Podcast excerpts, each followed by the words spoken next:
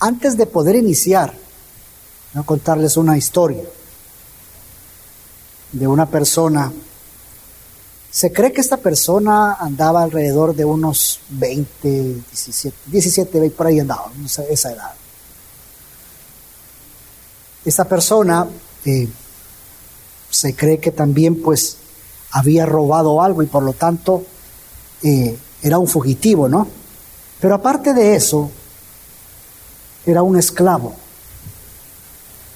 Pero en la medida en la, que, en la que él va avanzando en su caminar, llega a una ciudad y conoce a un hombre, el cual este hombre, muchos hemos escuchado de él en la, en la escritura, este hombre viene y le habla de Jesucristo, le presenta el Evangelio, y pues este esclavo fugitivo viene y conoce a su Señor, y ahora viene a ser parte de la familia de la fe. Su nombre, el nombre de este esclavo fugitivo es Onésimo. Onésimo aparece en la Biblia, específicamente en el libro de Filemón. Filemón es uno de los cinco libros que nada más consta de un capítulo. Por lo tanto, lo invito a que esta mañana abra su Biblia o encienda su Biblia y podamos ver el libro de Filemón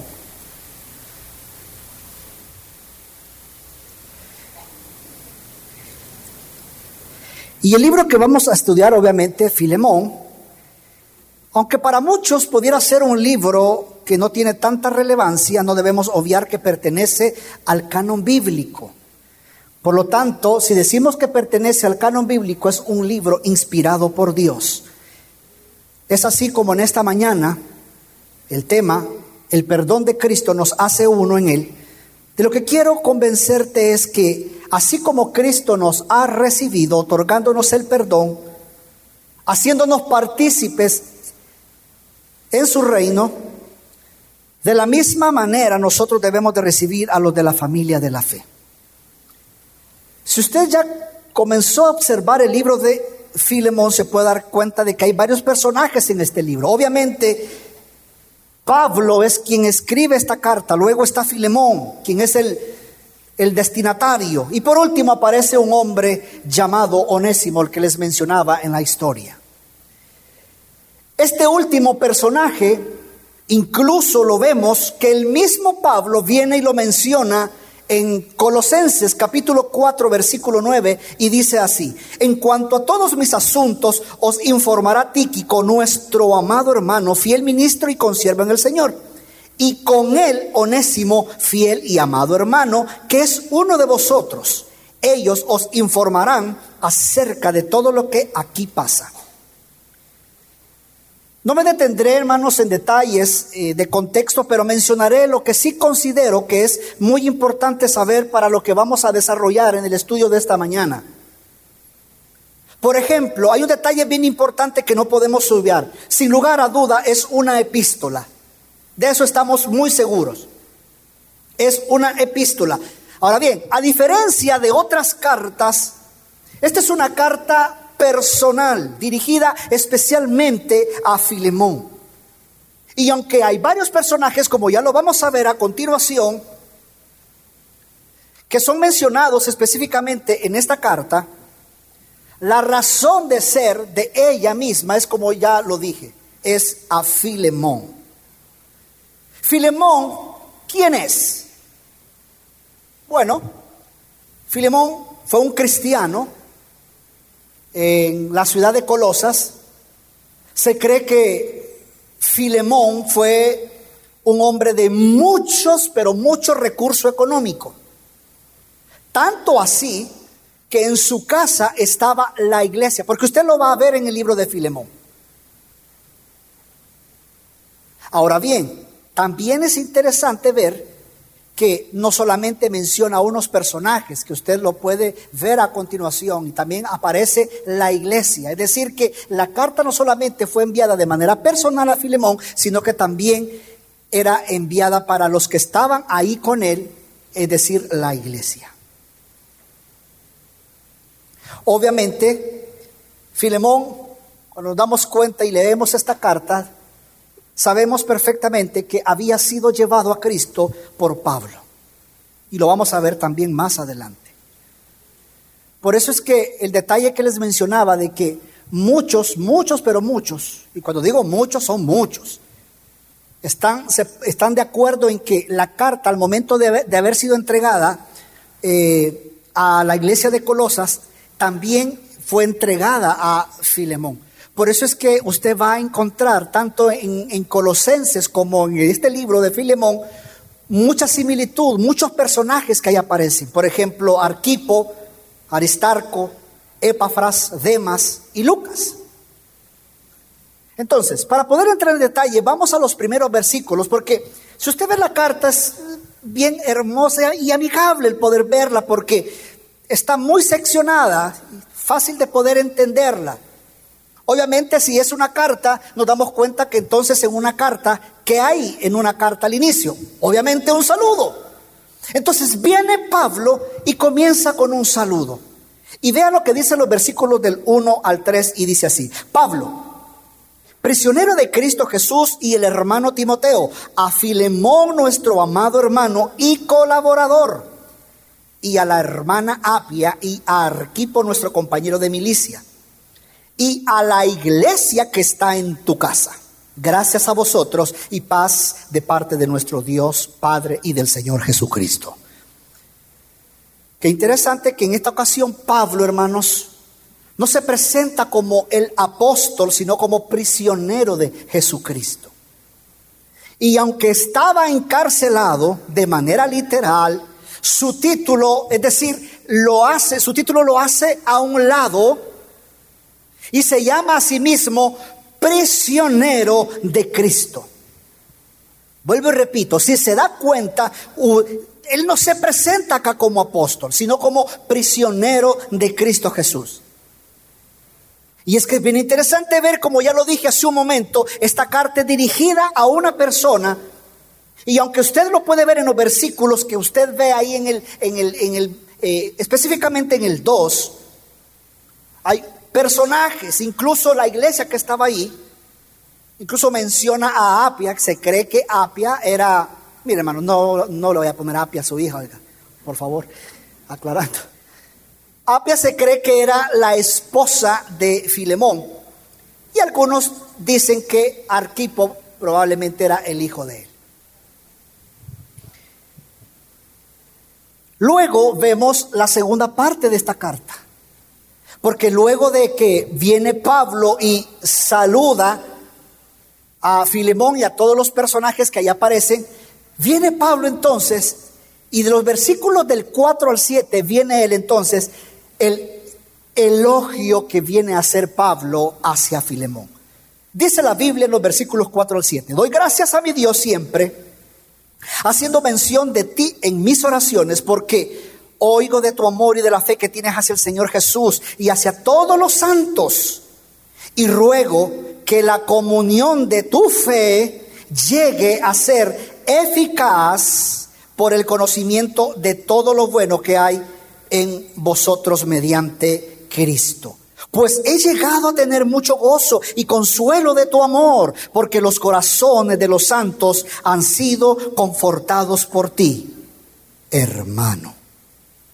Vea, Pablo muestra su amor y cariño por Filemón, recordándole que siempre estaba en sus oraciones pero también al mismo tiempo viene y alaba el amor por Dios y los santos y la fe que tenía para con Dios, pero también lo alaba por la comunión que ahí se vivía.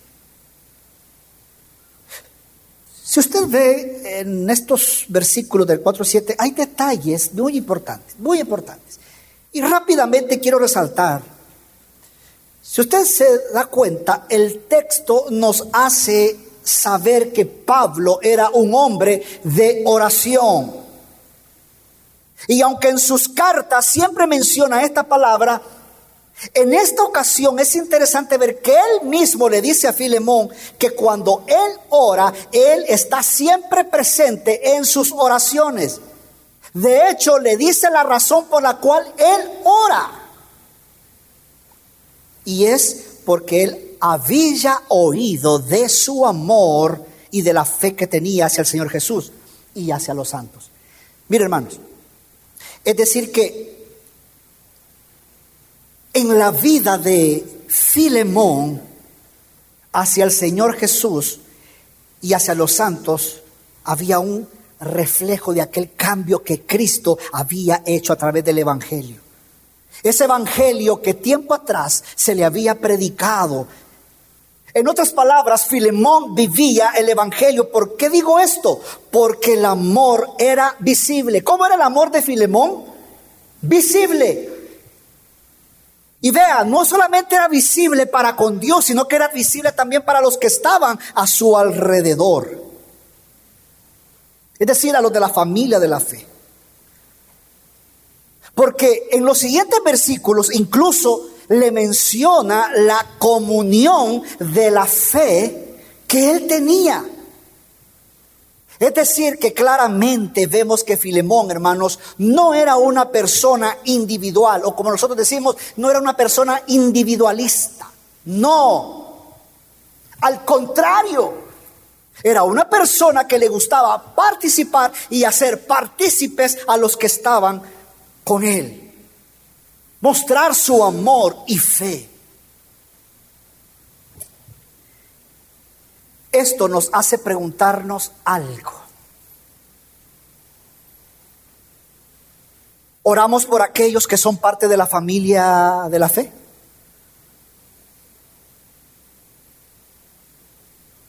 ¿Oramos por nuestros líderes? ¿Oramos por nuestros pastores, por nuestros discipuladores? Damos gracias a Dios por sus vidas porque son personas que Dios está utilizando para nuestro crecimiento. Y note algo en qué condición estaba Pablo. Pero también es importante que nos preguntemos de que si somos parte de una comunidad cristiana, ¿qué tanto yo me involucro con mis hermanos de la fe?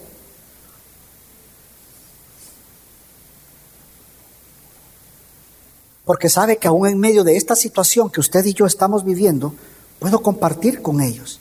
Obviamente no de la manera en como quisiéramos. Alrededor probablemente quizás de una parrilla, ¿verdad?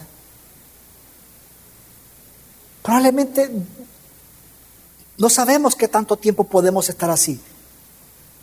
Pero, por ejemplo, estoy pendiente de ellos, estoy preguntando constantemente si necesitan alguna ayuda, estoy pendiente de su vida espiritual.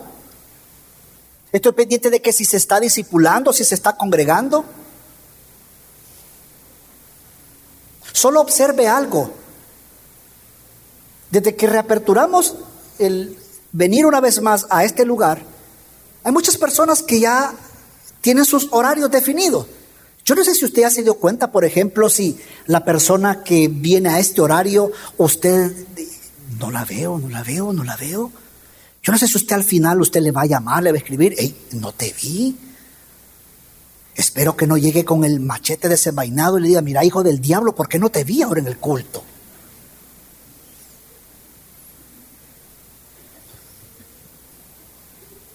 Ahora bien, lo que Pablo viene a hacer a continuación, hermanos, después de hacer todo ese elogio hacia Filemón, lo que Pablo viene a hacer a continuación es muy especial. Ok, Filemón, todo eso que tú has mostrado a Dios, ese amor que tú has mostrado hacia con Dios y para con los que están a tu alrededor y esos que están ahí contigo, pues no, Filemón, hoy es el momento que lo muestres.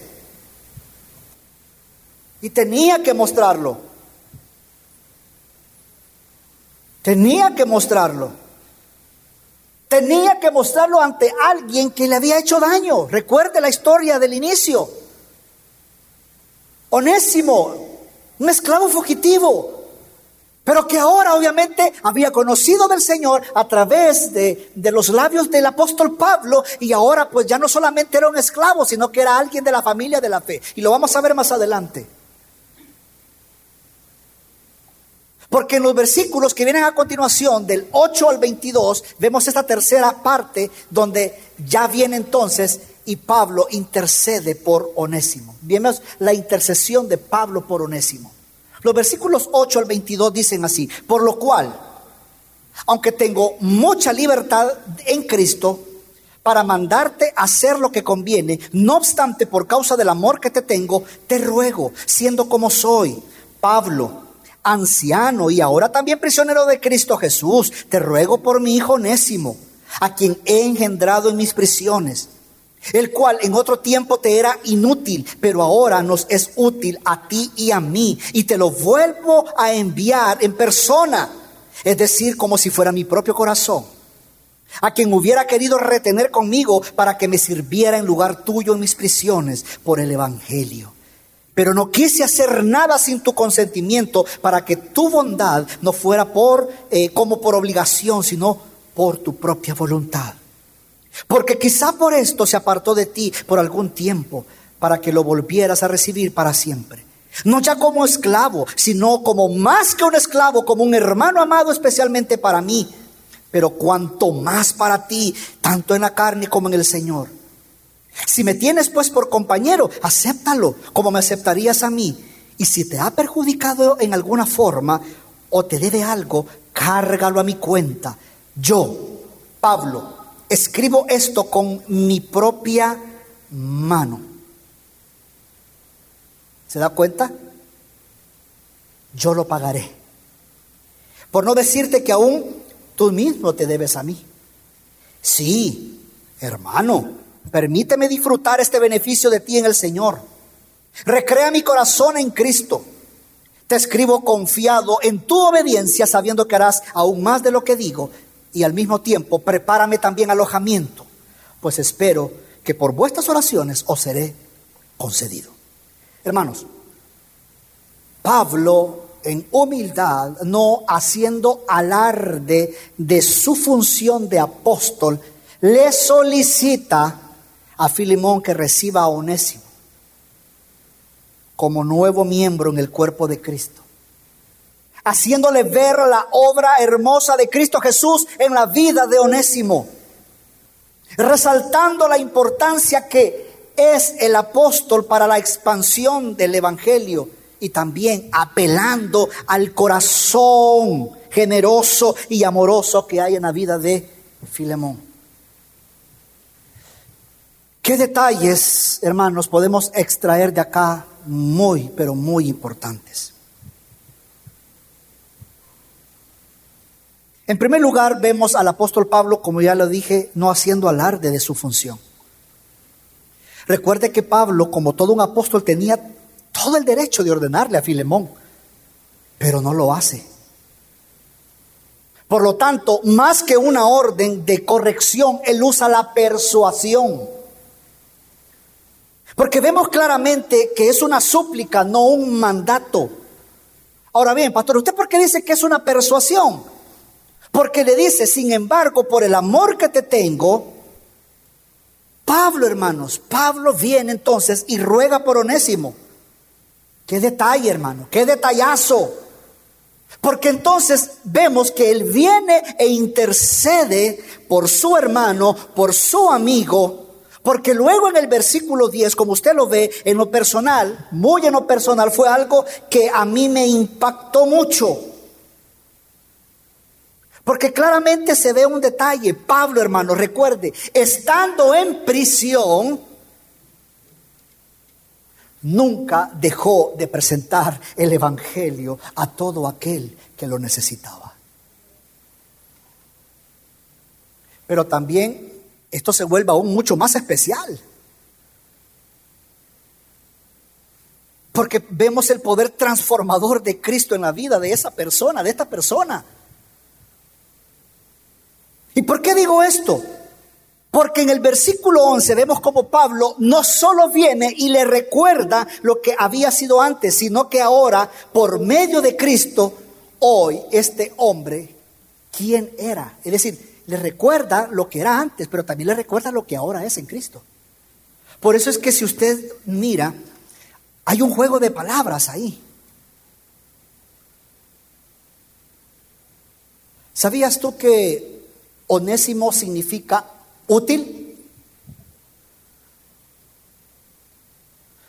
Vemos que Pablo le dice a Filemón, mira, antes este hombre te fue inútil, mas ahora no solo es útil para ti, sino también para mí.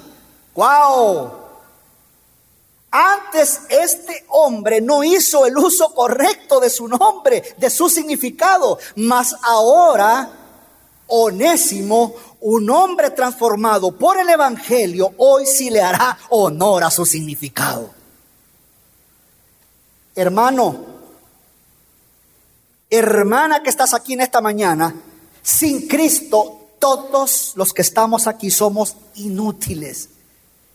Pero gloria a mi Rey, ya que ahora por medio de Cristo Jesús, a través de su muerte y su resurrección, hoy somos útiles para su reino. Gracias a ese perdón de nuestro Señor Jesucristo, hoy somos uno en Él.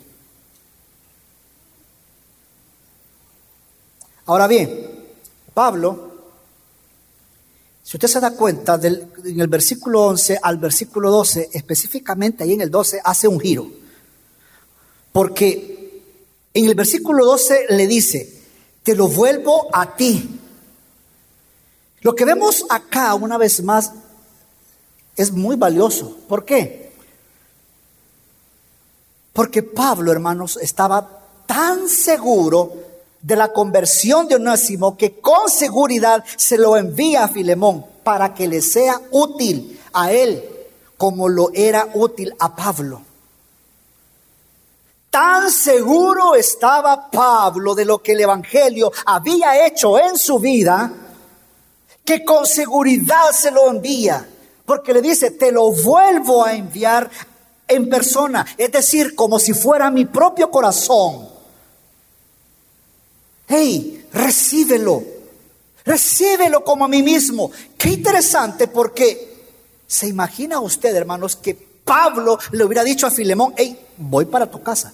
¿Se imagina Filemón?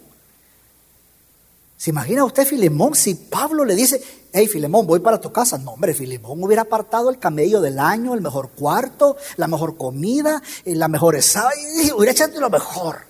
Como decimos a los buenos salvadoreños, hubiera tirado la casa por la ventana. Porque Filemón iba para su casa, porque Pablo iba para su casa. Por eso es que viene y le dice, hey, como a mí mismo. Haz cuenta que yo estoy llegando. Filemón, como a mí mismo, recíbelo, como si fuera mi propio corazón. ¿Por qué menciono este detalle? Porque usted no debe olvidar lo que ya leímos anteriormente. Y es que Filemón, recuerda usted que era conocido por ser un consolador de corazones. Así que ahora viene entonces Pablo y le envía a Onésimo.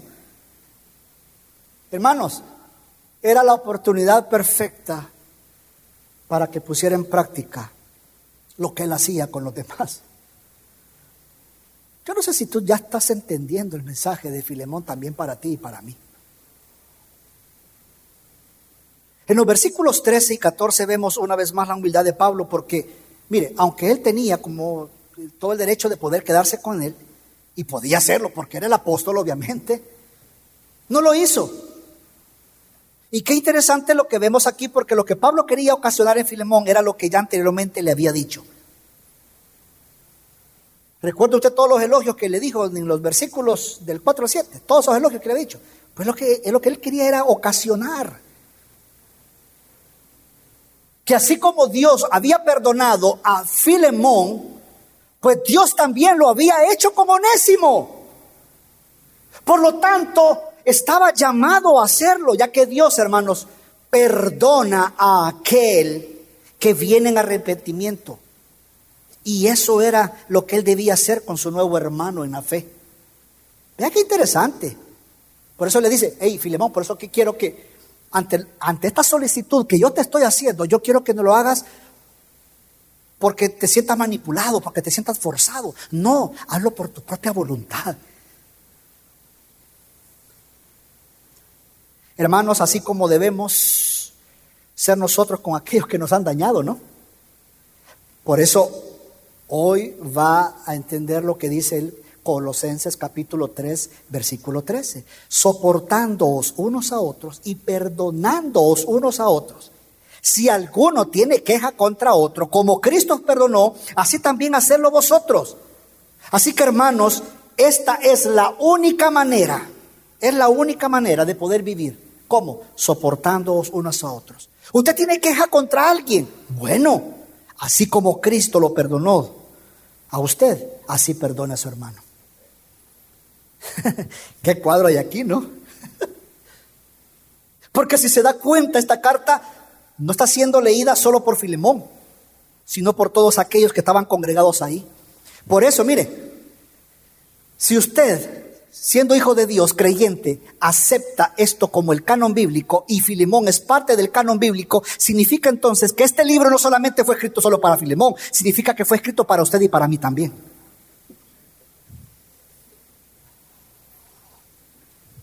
Qué maravilloso, hermanos. Es el poder, por ejemplo, conocer acerca del perdón divino, acerca del perdón bíblico.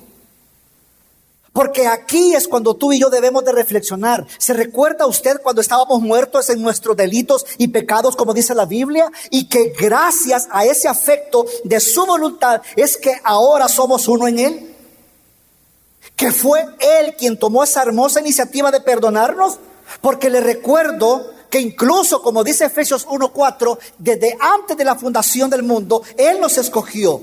Así que por lo tanto, cuando el Evangelio de Cristo ha transformado nuestra vida, sabemos que el perdón ya no es algo que debemos hacer para poder obtenerlo. Porque ya Cristo nos perdonó. Por lo tanto, de esa misma manera podemos hacerlo y recibir a aquellos que han hecho daño. Pero esto no termina ahí. Porque en los versículos 15 y 16 vemos como Pablo le hace ver esa nueva criatura que ahora Onésimo es. ¿Te has dado cuenta, Filemón, que ahora Onésimo no solo es esclavo tuyo, sino también un hermano tuyo en la fe? Por eso incluso viene en el versículo 15, dice, quizá por eso se apartó de ti para que luego de haber conocido a Cristo, hoy vuelva a ti. Ya no como esclavo, sino como a un hermano amado. Incluso le dice, no solo para ti, sino también para mí, tanto en la carne como en el Señor. ¿Sabes qué yo veo acá, hermanos? Yo veo la soberanía del Señor. Era necesario.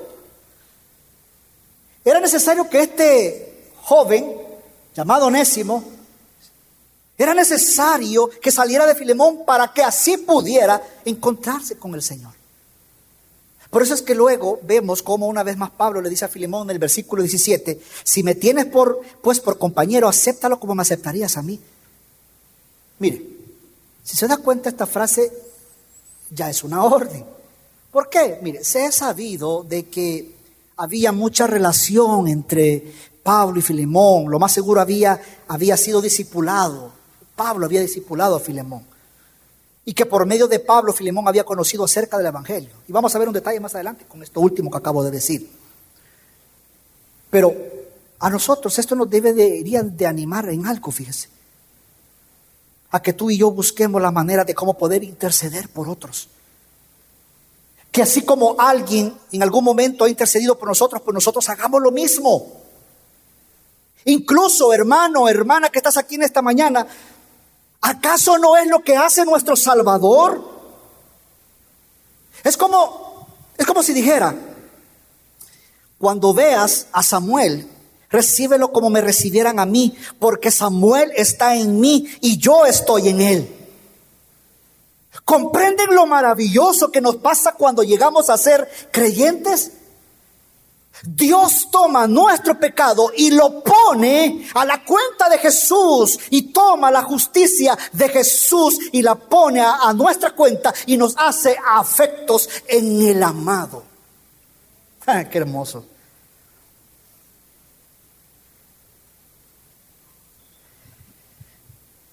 He llegado a una parte yo le decía a uno de los pastores esta mañana, una parte muy tierna.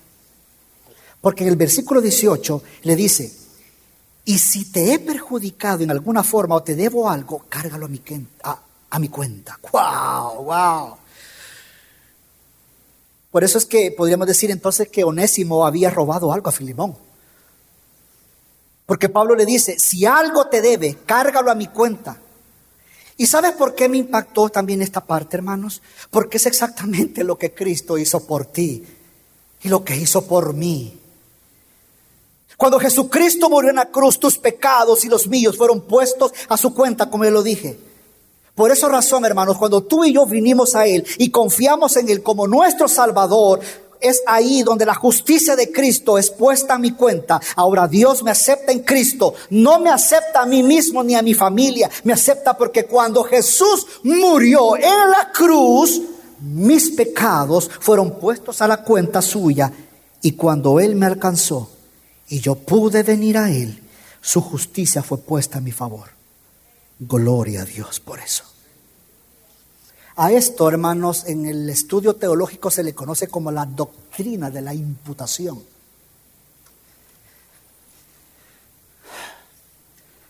Pero igual, esto no termina ahí, porque en el versículo 19 le vuelve a repetir lo mismo. Solo que ahora le recuerda algo a Filemón hey, si hacemos cuenta, tú me debes a mí. Mira, aquí quiero aclarar algo. No es que Pablo le estaba enviando una factura a, a, Filemón. Mira, la otra vez gasté tanto esto, así que acordaste. No, no, hermanos, mire, más bien yo lo veo así de esta manera. Así como tuve el hermoso privilegio de poder presentarte el Evangelio a ti, y tú en respuesta a esa misericordia de Dios, Él vino y abrió los ojos del entendimiento pues te recuerdo que fui un instrumento de Cristo para que le conocieras.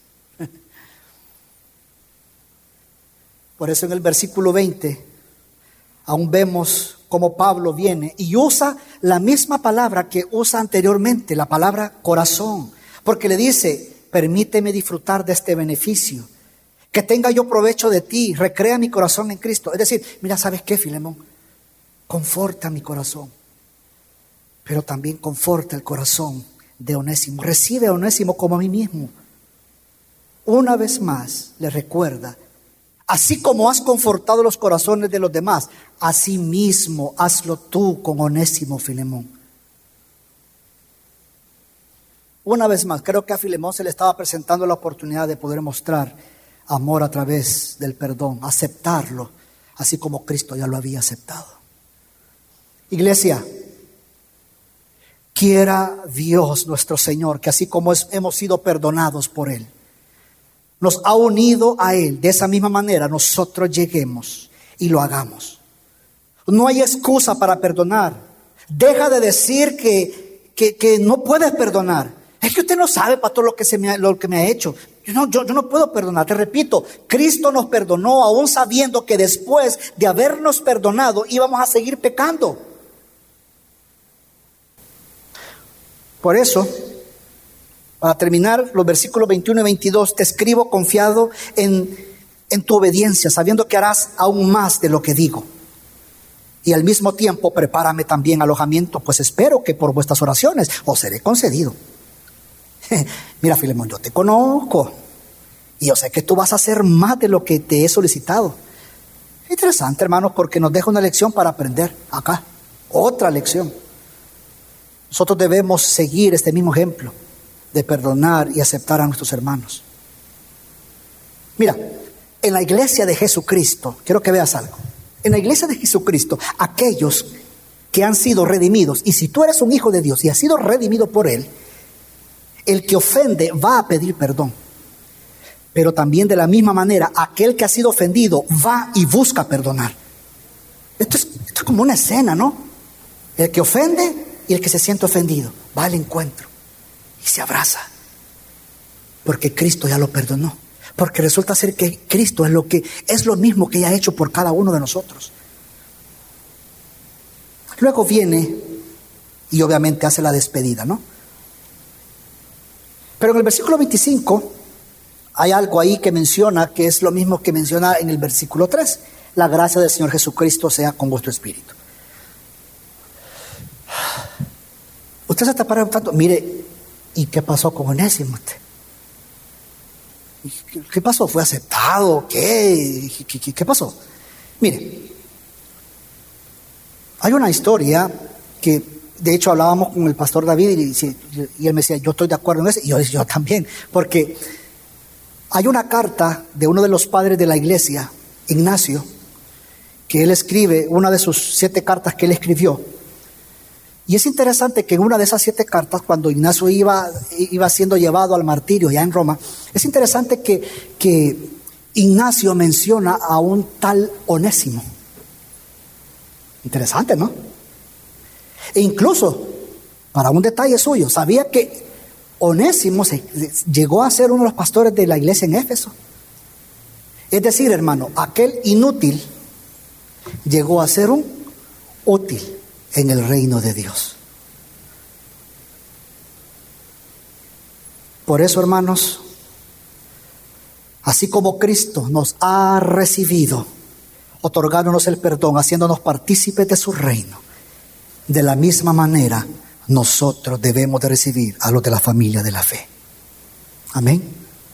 Vamos a orar.